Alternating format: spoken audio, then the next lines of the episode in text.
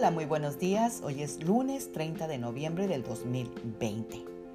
¿Lo puedes creer? Hoy es el último día de noviembre. Solo nos queda un mes para que se termine el 2020, del cual hemos tenido ocho meses de pandemia. Pero podemos decir con gran regocijo que Dios ha estado con nosotros, nos ha mantenido saludables, con comida, con salud, todo lo necesario. Nuestro Dios es bueno.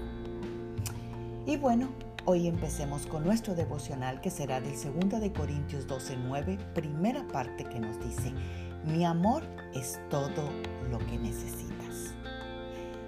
Amadas guerreras de Dios, por supuesto que sí, todo lo que necesitamos es el amor de Dios porque Él lo cubre todo. Y esa es una evidencia de que Jesús nos ama. Es una verdad infalible, pero al final es nuestra decisión tomar o no su oferta.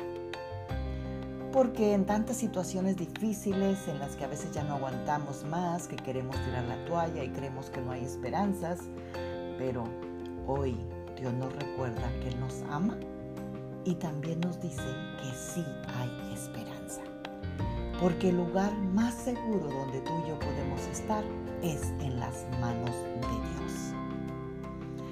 ¿Para qué esperar a que nuestra vida esté hecha pedazos para rendirnos y buscar a Dios de todo corazón?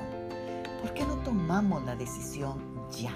Dios nos está diciendo que todo lo que necesitamos es su amor, ya que Dios no busca gente perfecta, sino dispuesta a dejarse moldear a su voluntad ya que su poder se manifiesta más cuando la gente es débil. No nos hagamos las fuertes. Jesús nos está llamando. Él nos ama con amor eterno y Él tiene preparadas cosas grandes que ni nos imaginamos. Oremos esta mañana.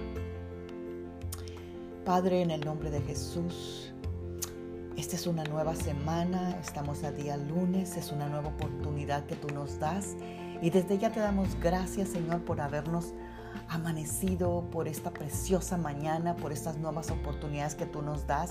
Gracias porque tu amor es algo certero, es algo que tenemos que tener la plena confianza, Señor, de que tú nos amas. Y Señor, hoy queremos rendirnos a tu amor porque tú nos has dicho que cuando somos débiles, tu poder se perfecciona en nosotros.